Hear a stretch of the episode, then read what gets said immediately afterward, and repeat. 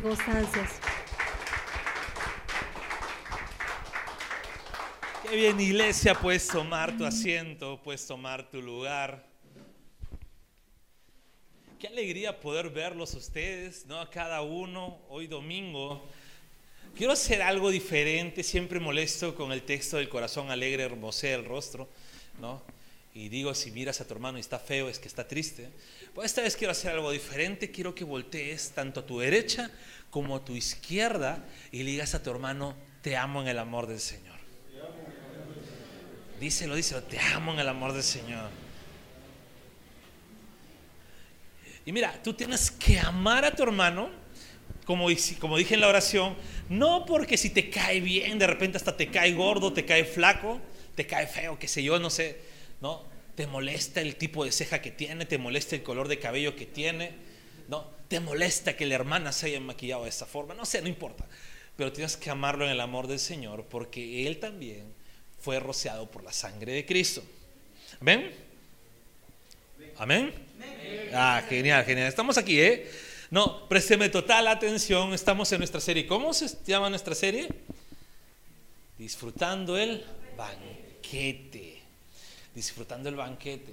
¿No? Y vimos algo, ¿no? Vimos algo, la primera prédica era si estás vivo, disfruta lo que comes. Solamente los vivos pueden disfrutar su comida. Los muertos o los enfermos no disfrutan su comida. ¿No? La semana pasada también tuvimos una prédica muy buena. Con respecto a la palabra de Dios. La carta, por favor. ¿no? Que dijimos que cuando tú vas a un restaurante, ¿qué es lo primero que pides? La carta. ¿no? Y no para ver los precios, ¿ah? porque a veces uno va a la carta para ver el precio y dice, lo más baratito me elijo.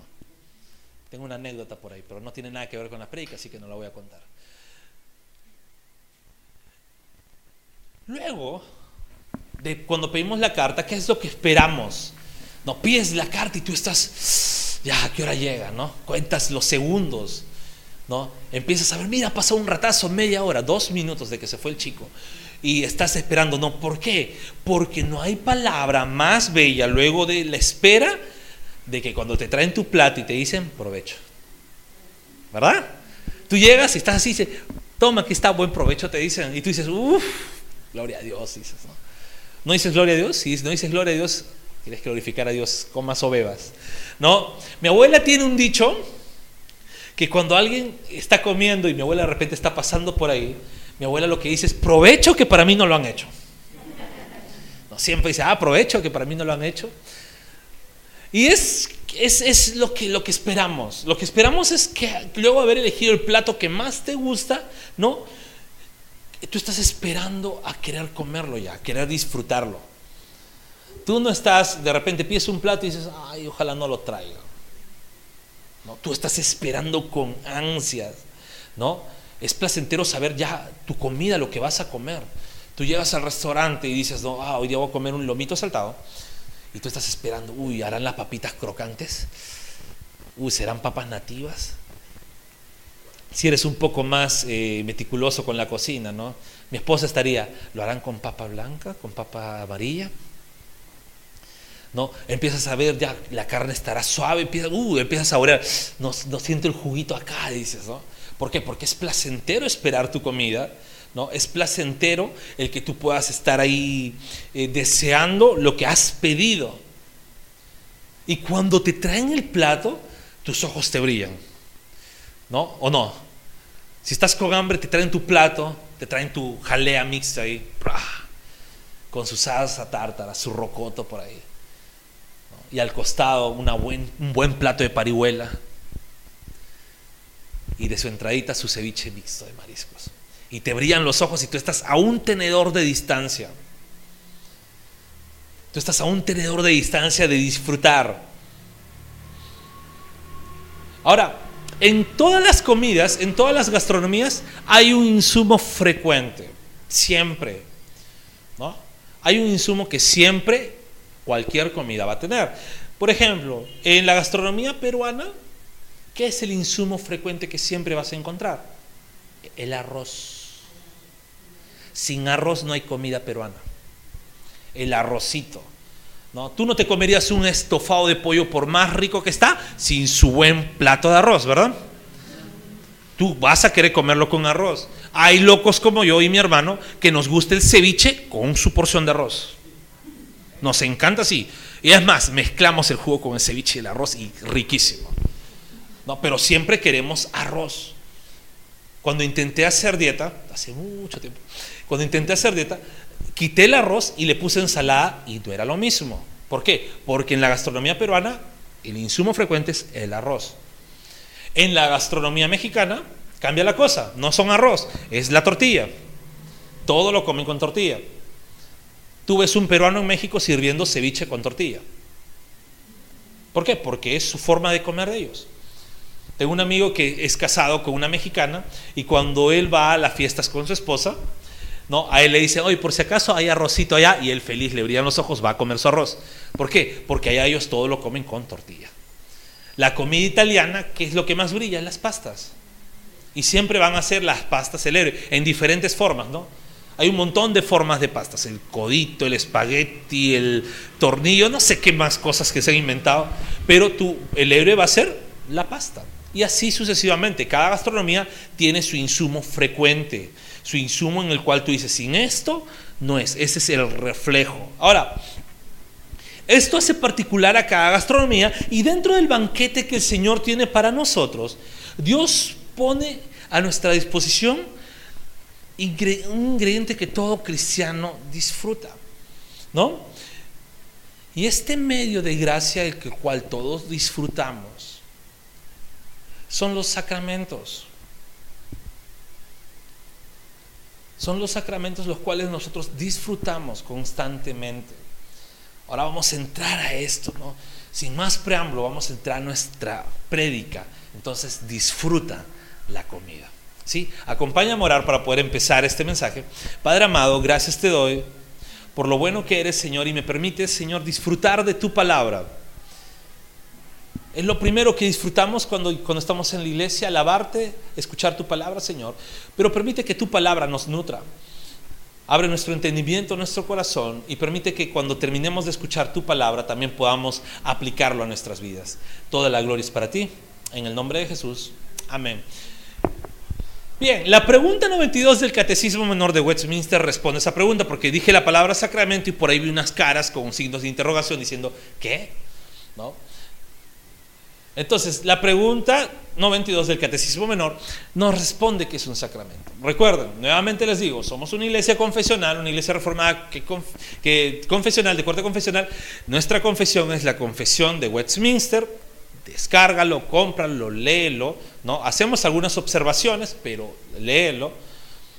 Y cada confesión tiene su catecismo. Su catecismo es responder ciertas preguntas que nos genera la misma confesión, ciertas preguntas.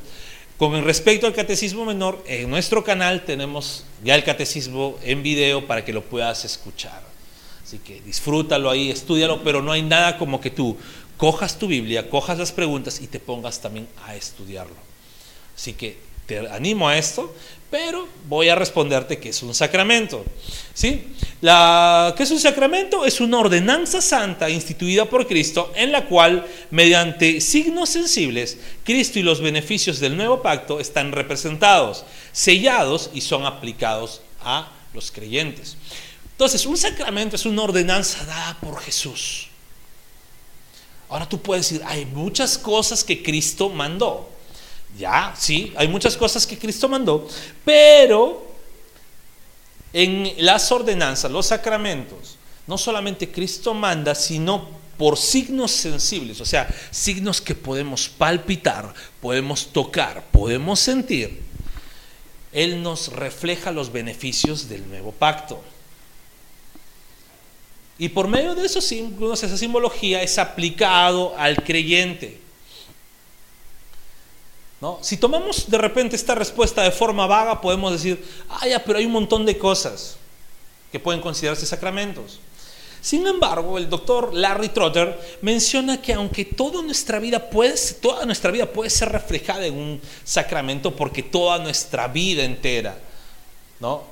Toda nuestra vida entera refleja los beneficios que Cristo hizo con nosotros en el nuevo pacto, ¿no?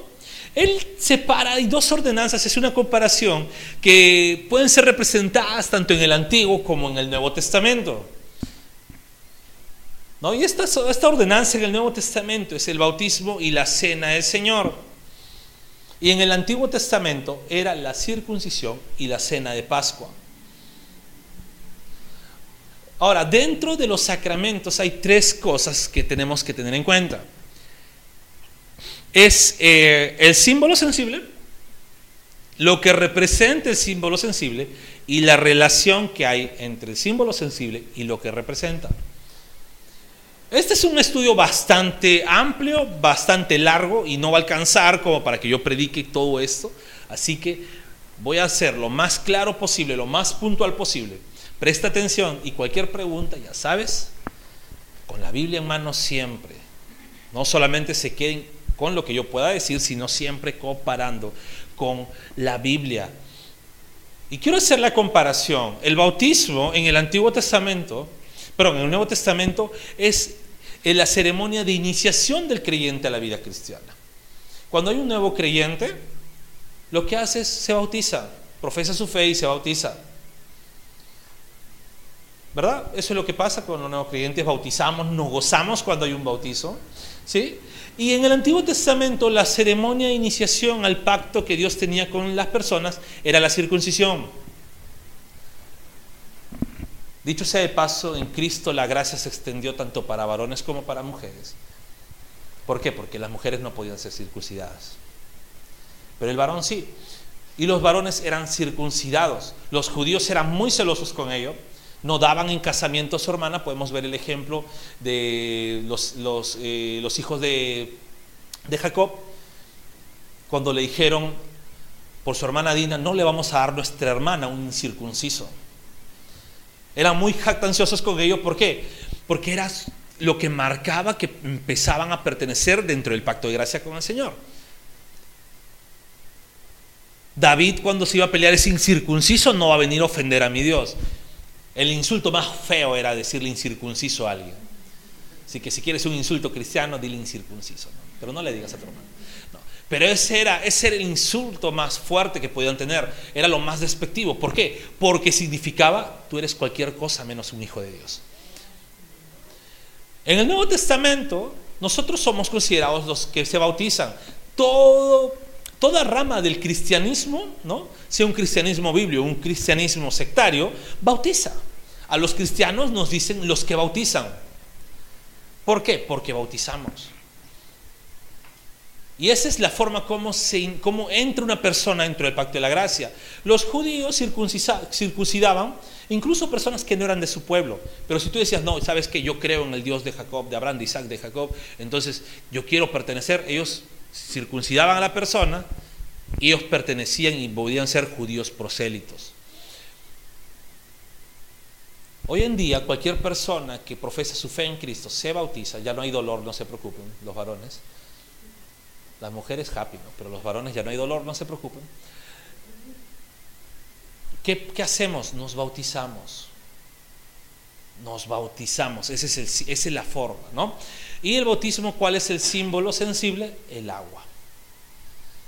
No hay bautismo en otra cosa, sino el bautismo es en agua. Ese es el símbolo sensible que vemos en la palabra de Dios, el cual el Señor nos, nos guía a poder bautizar.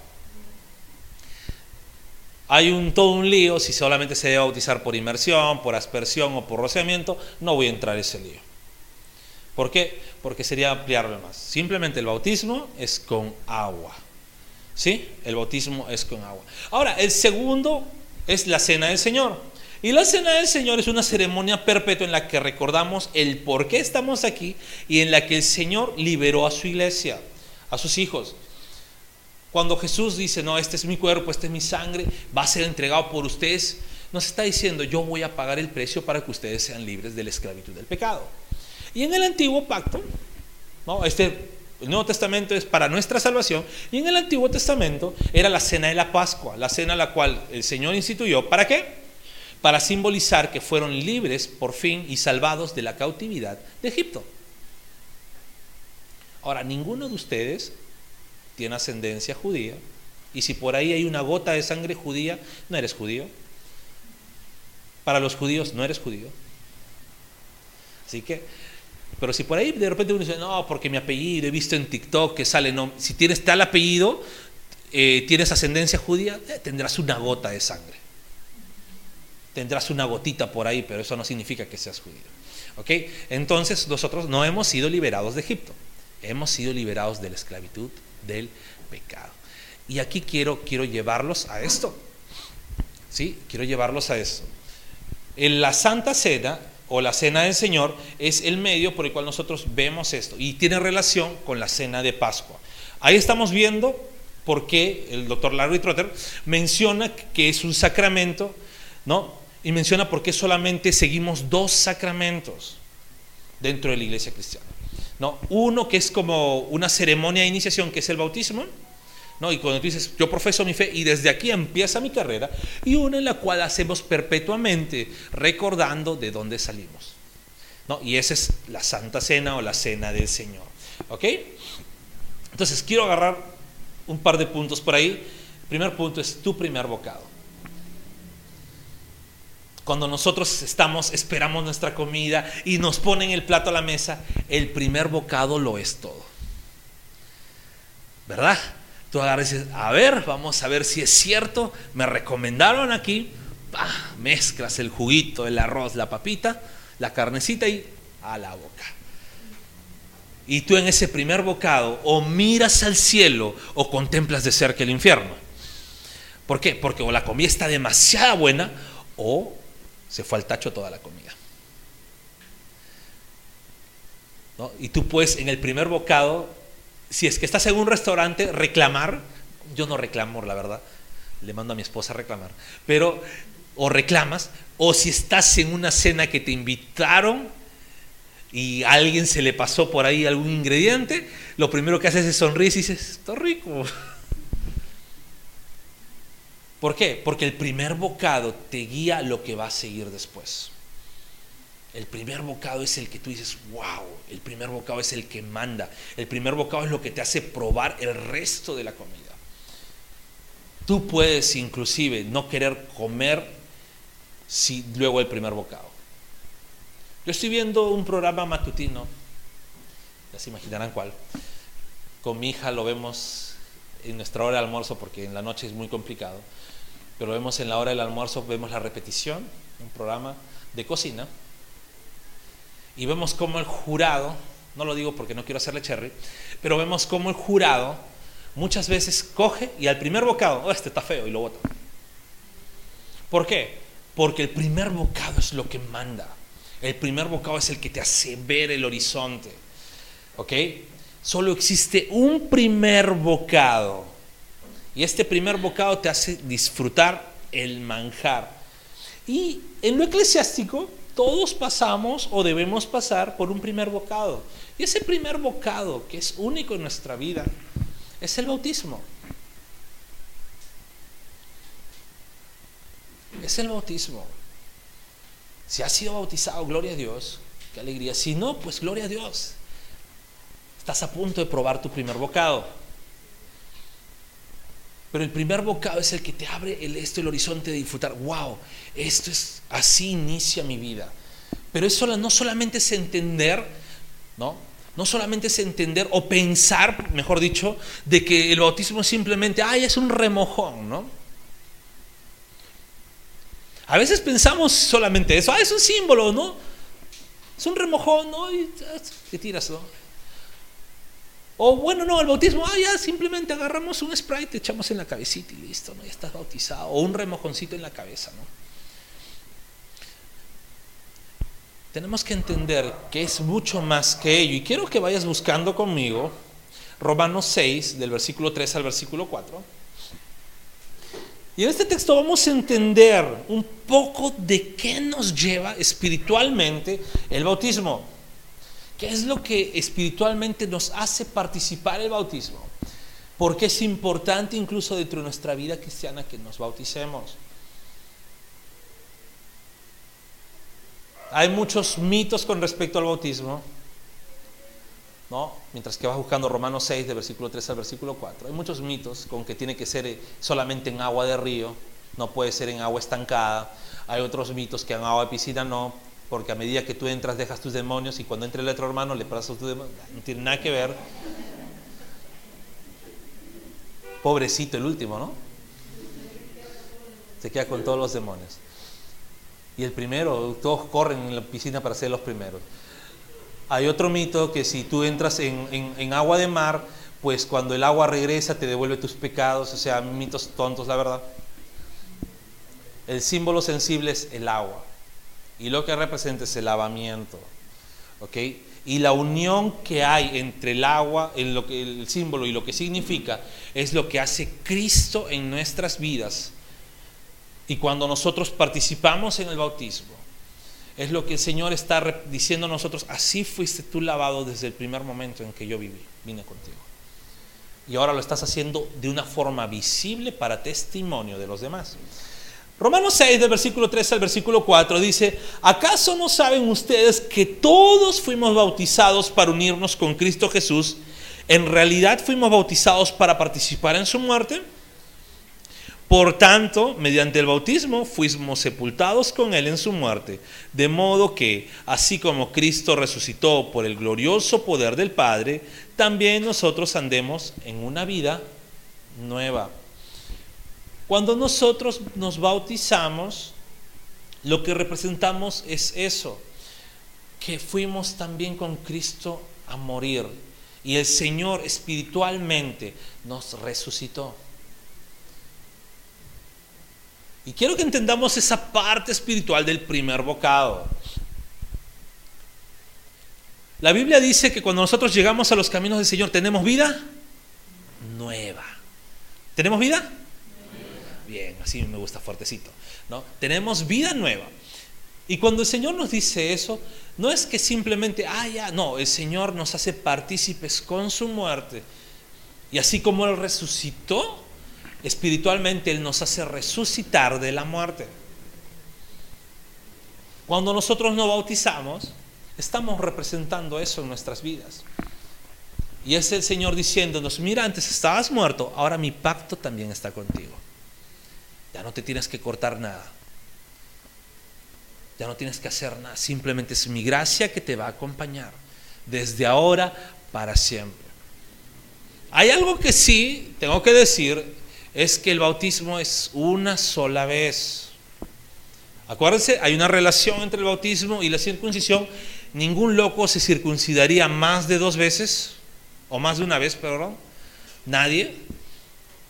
Asimismo, el bautismo es una sola vez.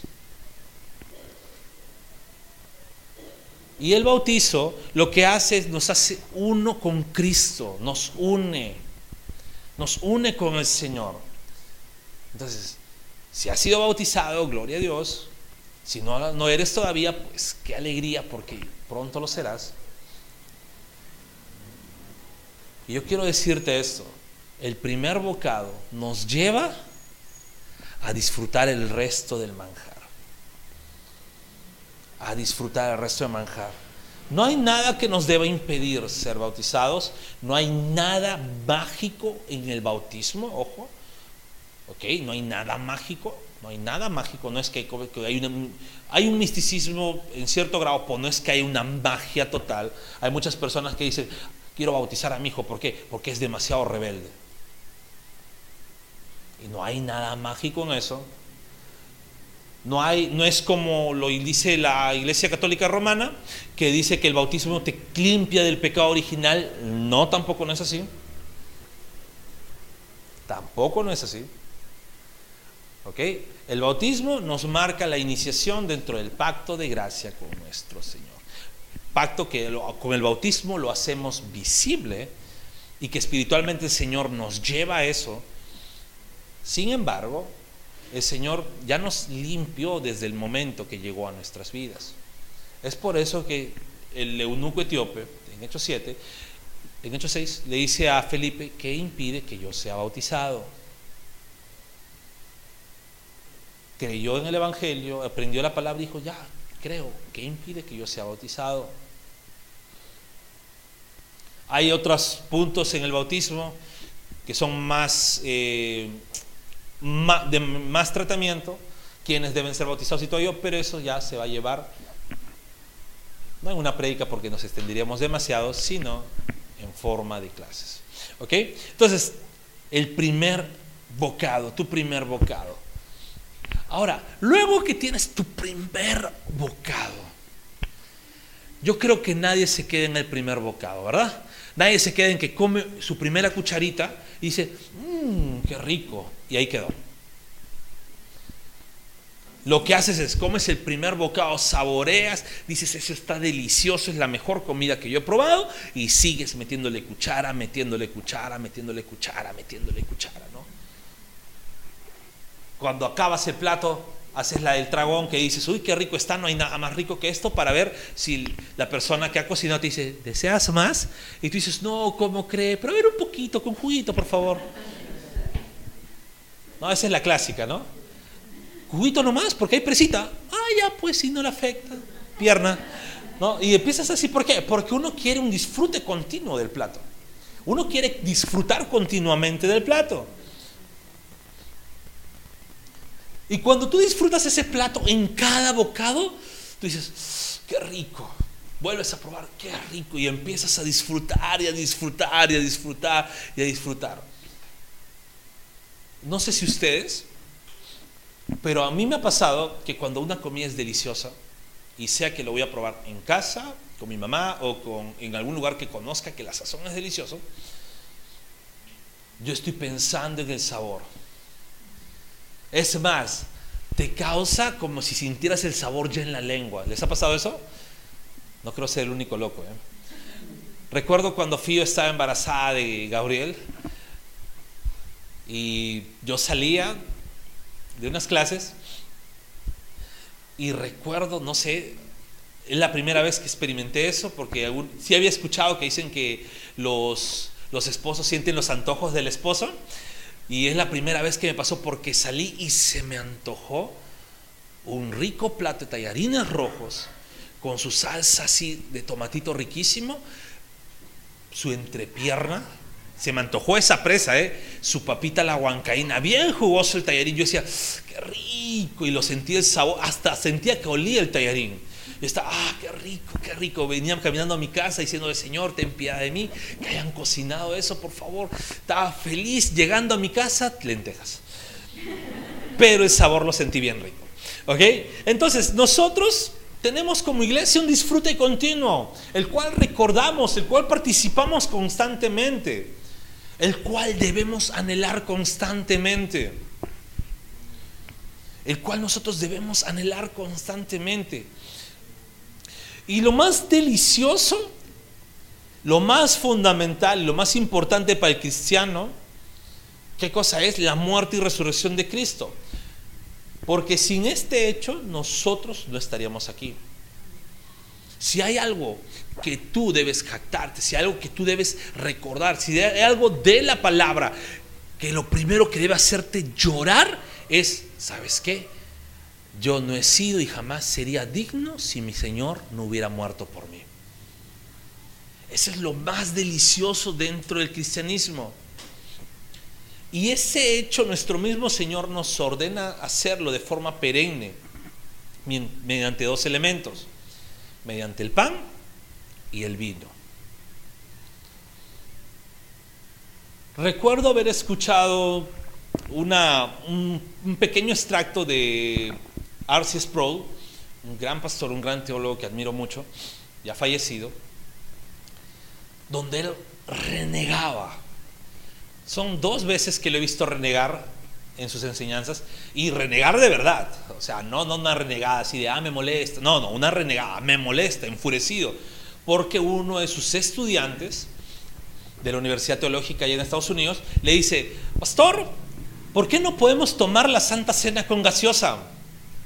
Con Coca-Cola y en lugar de pan con hamburguesa. Porque este joven había escuchado en otra prédica de un pastor que había dicho, no hay problema, simbolitos son simbolitos. Y él dijo, molesto, dijo, ¿cómo no te voto de aquí? Porque veo que en tu ignorancia y en tu inmadurez me estás preguntando eso. Y él lo que dijo, ¿qué es lo que el Señor consagró? El pan y el vino. El pan y el vino. A raíz de la reforma protestante hubo bastante, bastante diferencia en la cena del Señor. Hubieron tres posturas, la postura de Lutero, la postura de Zwingli y la postura de Calvino. Lutero decía que había una consustanciación dentro del elemento y cuando nosotros comíamos los elementos se hacía real en nuestro cuerpo. La postura católica romana es muy aparte, ellos dicen en la transustanciación que literalmente la, copa, cuando el cura lo alza, se convierte en la sangre del Señor y que el pan, cuando lo masticamos dentro de nuestra boca, se convierte en el cuerpo de Cristo, literal. Ellos mencionan eso, no tiene nada que ver con lo que dice la Biblia. La postura de Zwinglio era que ah, son simples símbolos. Algo que simbolice. Ahora, quiero enfocarme un ratito en esta postura, porque es una postura que ha ido trascendiendo y muchos hermanos, ¿no? Que aman mucho a Dios, no puedo negarlo, cometen este pequeño error. ¿En qué? En que agarran cualquier elemento. Nosotros cometíamos este pequeño error que agarrábamos cualquier elemento.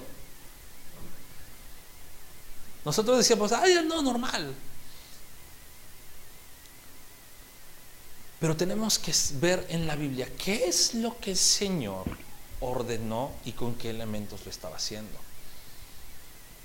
Y esto va a ser un poco chocante. Porque incluso puede, nuestro propio prejuicio lo puede ser afectado por ello. El Señor cogió pan, el pan que estaba en la Pascua, ese pan sin levadura, ese pan que no tenía sabor.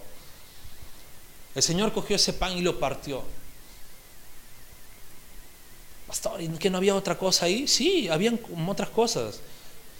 En la cena de Pascua también comían cordero. ¿Y por qué el Señor no eligió cordero más rico, no? Si el cordero también representa el, el cuerpo de Cristo, ¿no? El Señor es nuestro cordero. El Señor quiso elegir el pan.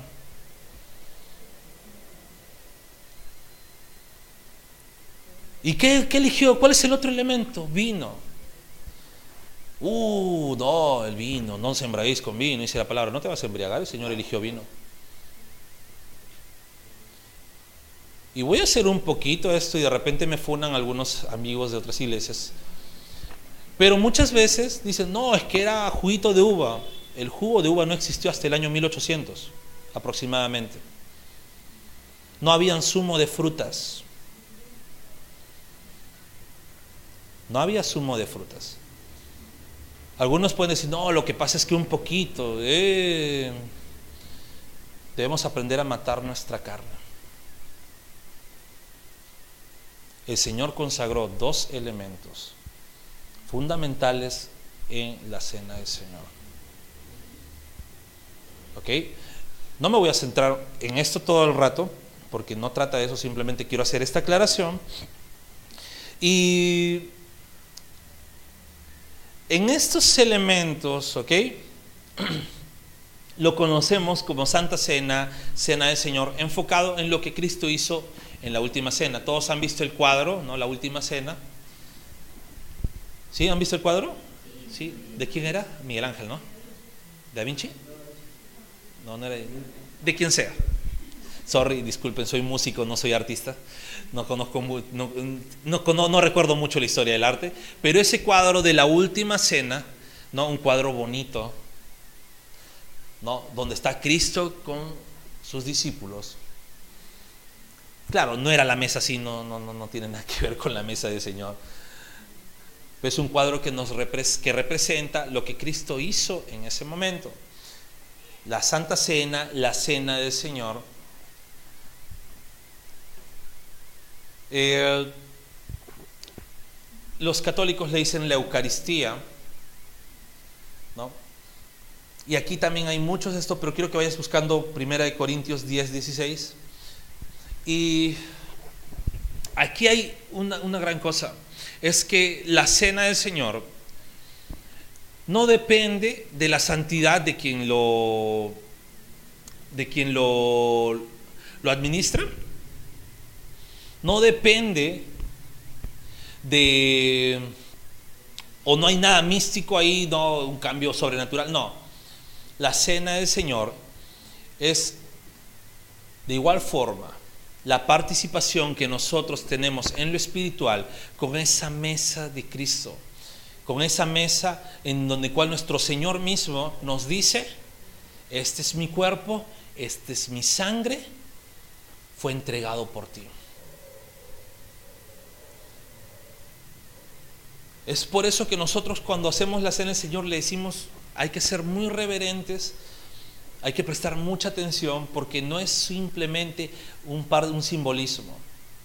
No es simplemente, ah, es que vamos a hacer algo simbólico, no, hay que, ser, hay que tenerlo con mucha reverencia. ¿Por qué? Porque estamos participando en la mesa con el Señor. Y leemos 1 Corintios 10, 16, dice, esa copa de bendición por la cual damos gracias, no significa que entramos en comunión con la sangre de Cristo. Ese pan que partimos no significa que entramos en comunión con el cuerpo de Cristo. A veces esta palabra comunión la tenemos como cristianos evangélicos tan así, apartada. ¿Por qué? Uy, comunión, ya está hablando católico. Y empezamos a relacionar todo desconociendo lo que dice la Biblia. Cuando nosotros participamos en la cena del Señor, estamos teniendo esa comunión con nuestro Señor. Cuando la hacemos frecuentemente, cada semana, y ha habido siempre a lo largo de toda la historia de la iglesia, ha habido la postura de qué frecuencia debe hacerse la cena del Señor. Iglesias escocesas lo hacían una vez al año, otras iglesias de Ginebra dos veces al año, algunas dicen no una vez al mes, hasta que luego la iglesia reformada empezó a tomar conciencia y dijo, no, la palabra nos dice, cada vez que se reúnan hagan esto en memoria de mí. Y nos ordena hacerlo semanalmente. Entonces, cuando nosotros participamos de eso, estamos en lo espiritual participando de la comunión con nuestro Señor en su cuerpo, en su sangre. Ahora, ¿cuál? Ahí tenemos el signo visible, sensible, es el pan y el vino. Lo que representa es el cuerpo y la sangre de Cristo. Y la relación es como nosotros tenemos comunión por medio de esta ceremonia con el cuerpo y la sangre de Cristo.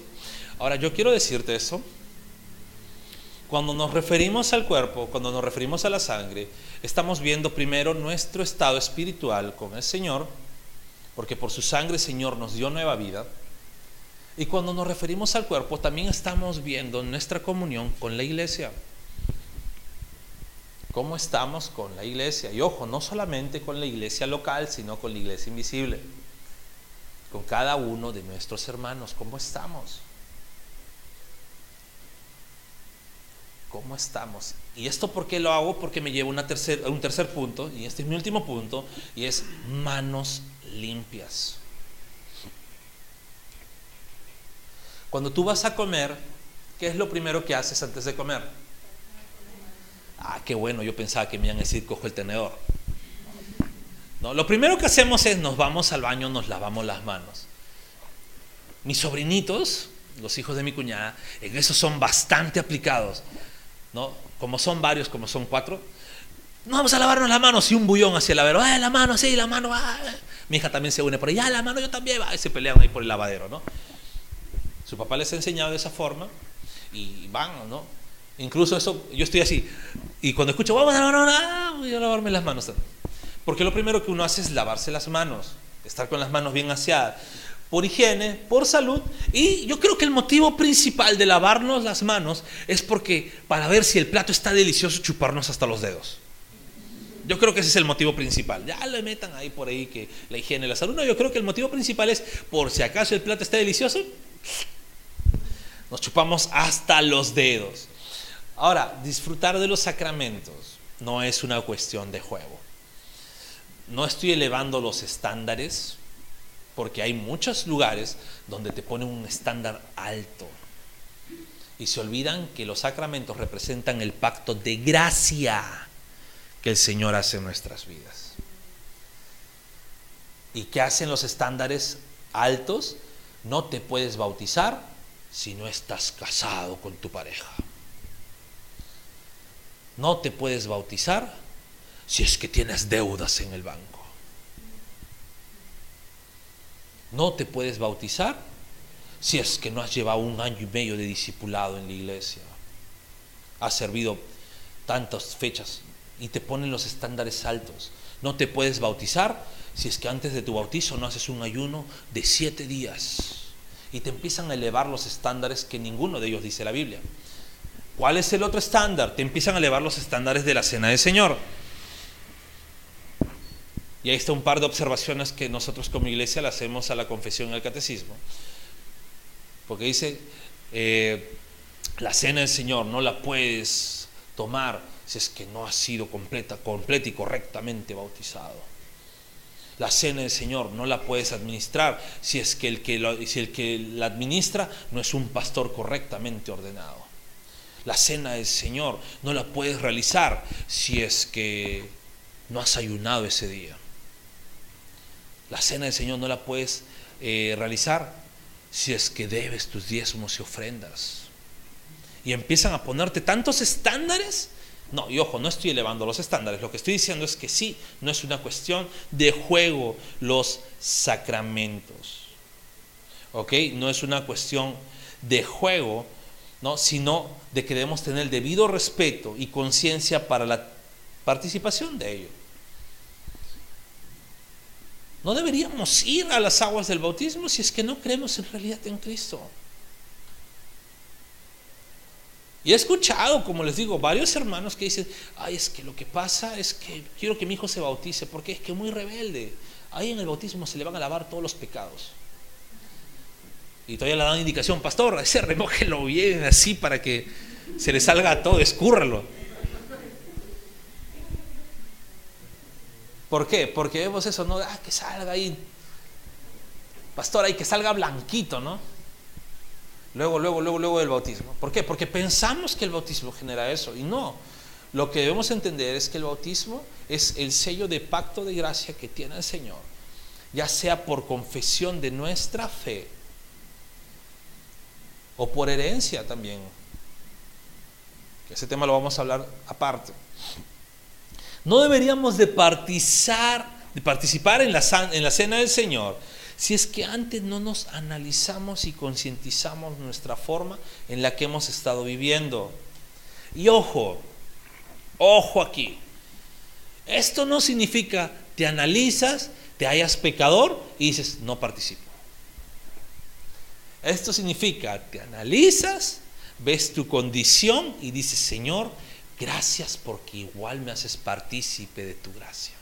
Igual me haces partícipe de tu mesa no es para que te asustes.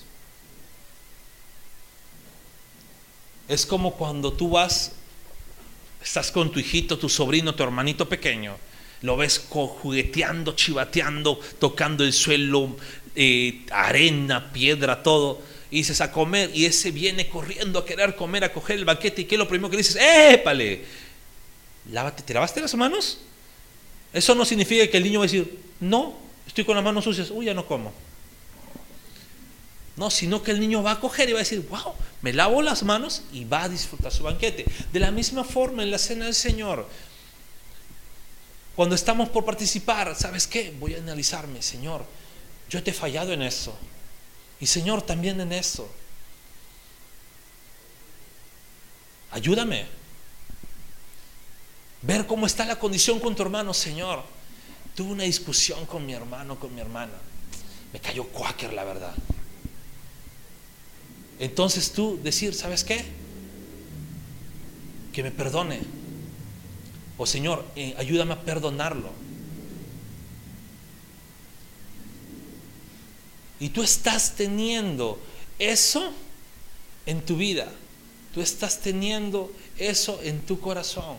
Estás manteniendo esa unidad con la iglesia. Estás manteniendo esa comunidad, esa comunión con el cuerpo de Cristo, con su sangre. ¿Por qué? Porque te estás tú autoexaminando. Porque estás tú viendo cómo estás. No para prohibírtelo, sino para que tú puedas entender cómo está tu vida con respecto a cómo estás andando con el Señor y digas, gracias Dios, porque no permites que disfrute tu banquete con las manos sucias, sino permites que disfrute tu banquete con las manos limpias. Y por último leemos 1 Corintios 11 del 27 al 28. Con esto acabo, prometido. 1 Corintios 11 de 27 al 28 y luego leemos del 31 al 32. Dice la palabra de Dios, por lo tanto, cualquiera que coma el pan o beba de la copa del Señor de manera indigna, será culpable de pecar contra el cuerpo y la sangre de Cristo. Así que cada uno, miren bien, debe examinarse a sí mismo antes de comer el pan y beber la copa. Y el versículo 31 dice, si nos examinamos a nosotros mismos, no se nos juzgará. Pero si nos juzga el Señor, nos disciplina para que no seamos condenados con el mundo. Cuando participamos de la cena del Señor, hay muchas iglesias que con mucho, eh, esto depende de cada iglesia, hay muchas iglesias que lo que dicen es, pónganse de pie los que son miembros de la iglesia y solamente hacen partícipes a los miembros de la iglesia. Hay muchas iglesias que mencionan, pónganse de pie los que están en comunión con la iglesia, los que son miembros de la iglesia, y los hermanos que nos visitan de otras iglesias, y desean participar con nosotros, pónganse de pie, pero que estén en plena comunión con sus iglesias. A mí me gusta esta forma. Hay muchas iglesias que dicen, pónganse de pie todos los que son miembros de la iglesia. Y si alguno ha escuchado el mensaje y cree que Jesús entregó su vida por su pecado para hacerle limpio y pone su fe en el Señor, participe con nosotros de este banquete. Y yo quiero decirte esto, cuando participamos, disfrutamos del banquete, cuando disfrutas tu comida, estás que alimentas tu vida, estás que alimentas tu cuerpo, ya sea que comas porque tienes que comer, ¿no? Y ahí residualmente recibes los alimentos, o ya sea que comas de manera intencional tantos gramos de proteína para sacar pecho, tantos gramos de proteína para agarrar brazo, vegetales para bajar estómago. Pero de cualquiera de las dos formas tú estás alimentando tu cuerpo. Cuando nosotros disfrutamos del alimento espiritual o disfrutamos de estos sacramentos, estamos alimentando nuestro espíritu. Estamos alimentando nuestra alma.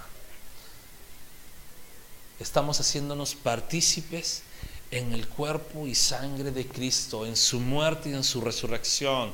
Tienes una nueva vida que disfruta del banquete del Señor. Tienes una nueva vida que disfruta de la comunión que tenemos con su sangre y con su cuerpo.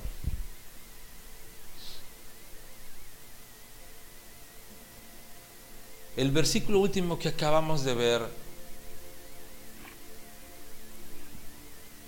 el versículo 32, me encanta y lo voy a volver a leer. Dice, si se nos juzga, si nos juzga el Señor, nos disciplina para que no seamos condenados con el mundo.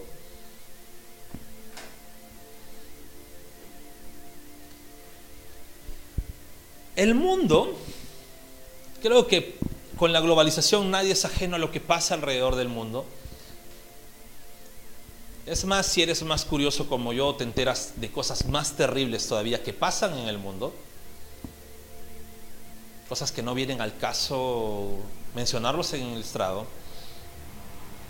Pero el mundo, lejos de Dios,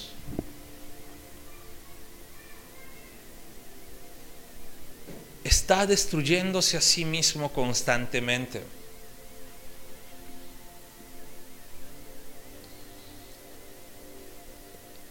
El mes pasado tuvimos nuestra serie Cosmovisión y vimos que cuando el mundo está con una cosmovisión que no es cristiana se destruye a sí mismo.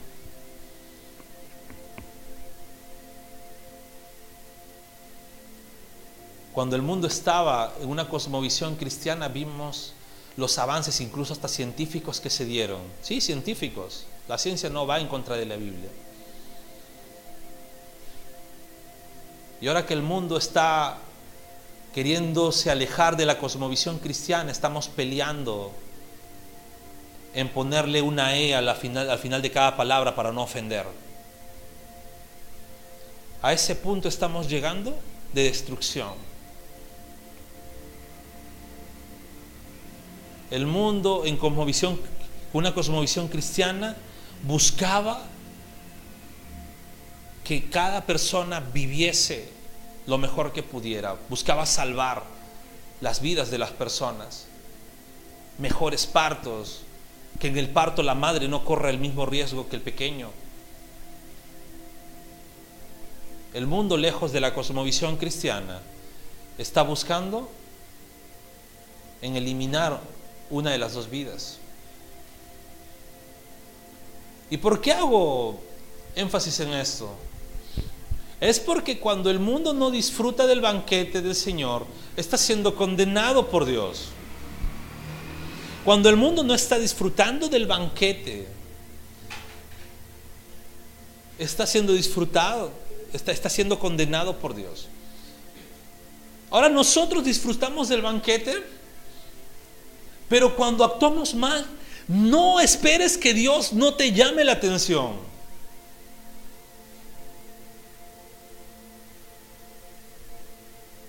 No sé cómo te habrán criado en tu hogar. Tal vez eras de los que a la primera sus papás chancla, o tal vez eras de los que los papás no querían ni que se caiga. No sé cómo te habrán criado, la verdad. Sin embargo, Debemos entender algo.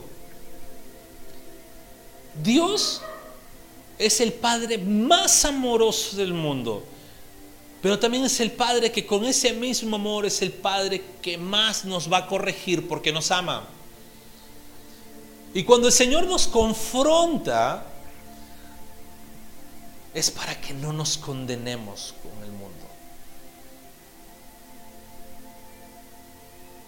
Es por eso que nosotros no podemos ir indignamente a, participar en la cena del Señor. No podemos ir eh, de forma sin conciencia a pasar por las aguas del bautismo.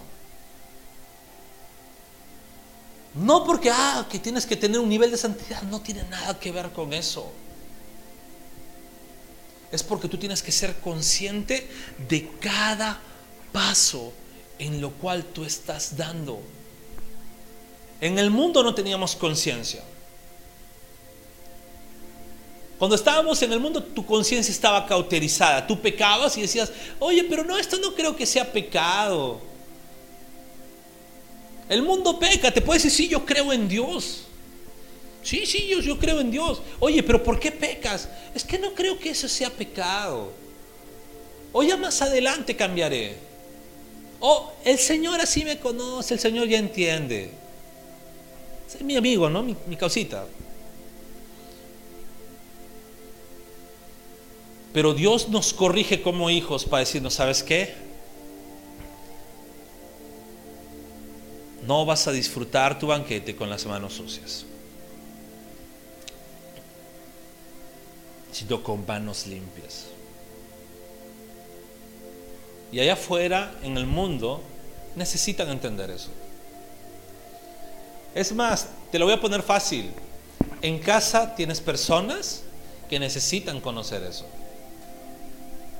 En el trabajo hay personas que necesitan conocer eso. En tu barrio hay personas que necesitan conocer eso. No hay pretexto.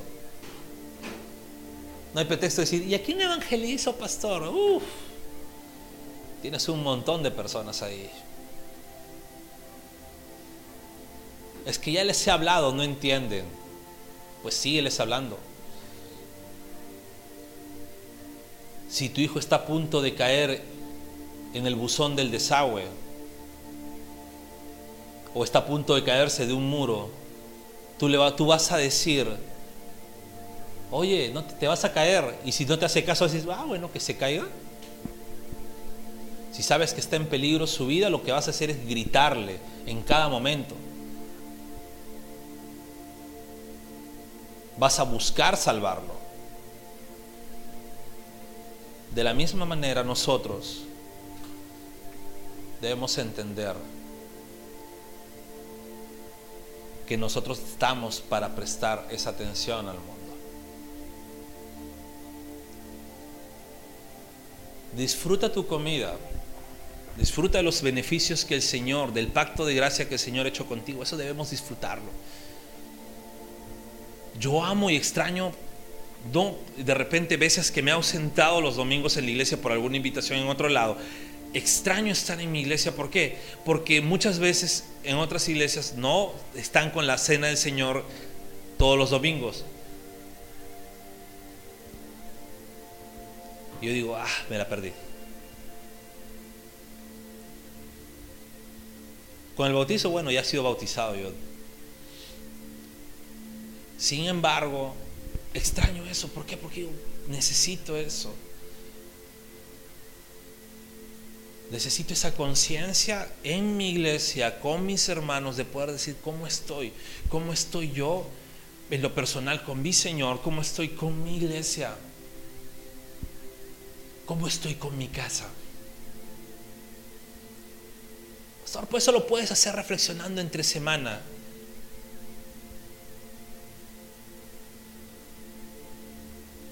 ¿Sabes? No quiero hacerlo tan místico, pero no es lo mismo. Tú lo puedes hacer reflexionando entre semana, pero cuando a veces el Señor en, en, los misterios que Él pone, pues te ordena hacerlo algo dentro de la iglesia, en congregación, no es lo mismo que entre semana.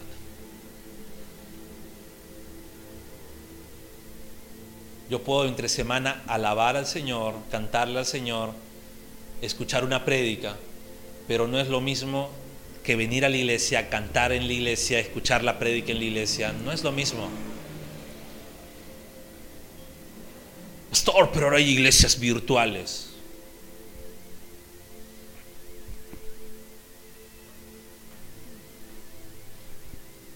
Si lo virtual no te lleva a congregarte físicamente, donde puedas sentir a tu hermano, palpar a tu hermano, no sirve de nada.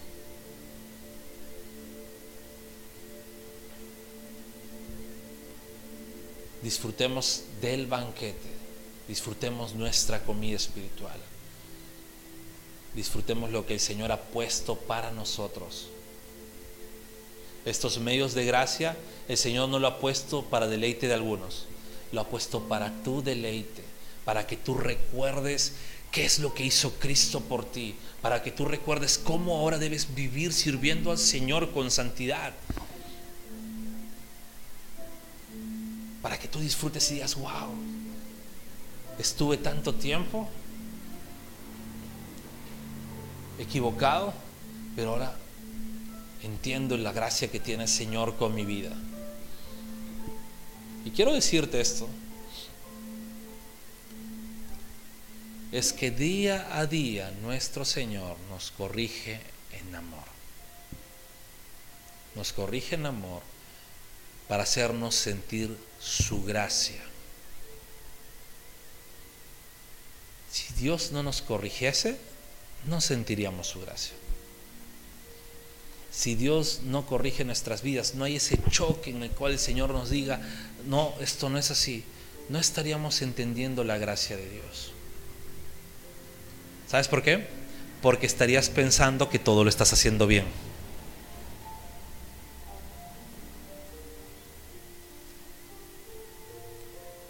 cuando sentimos la corrección del Señor, incluso muchas veces sintiéndonos hasta miserables delante de Él, es porque Dios nos dice, ahora entiendes por qué se llama gracia. No se trata de ti, es todo sobre mí. Oremos al Señor. Padre amado, gracias quiero darte. Bendito Dios, toda la gloria es tuya, Señor. Gracias porque tú nos dices que disfrutemos sobre los alimentos que tú tienes por nosotros. Y te pido, Padre, que nos ayudes a disfrutar, Señor, el banquete que tú tienes para nosotros. Ayúdanos, Señor,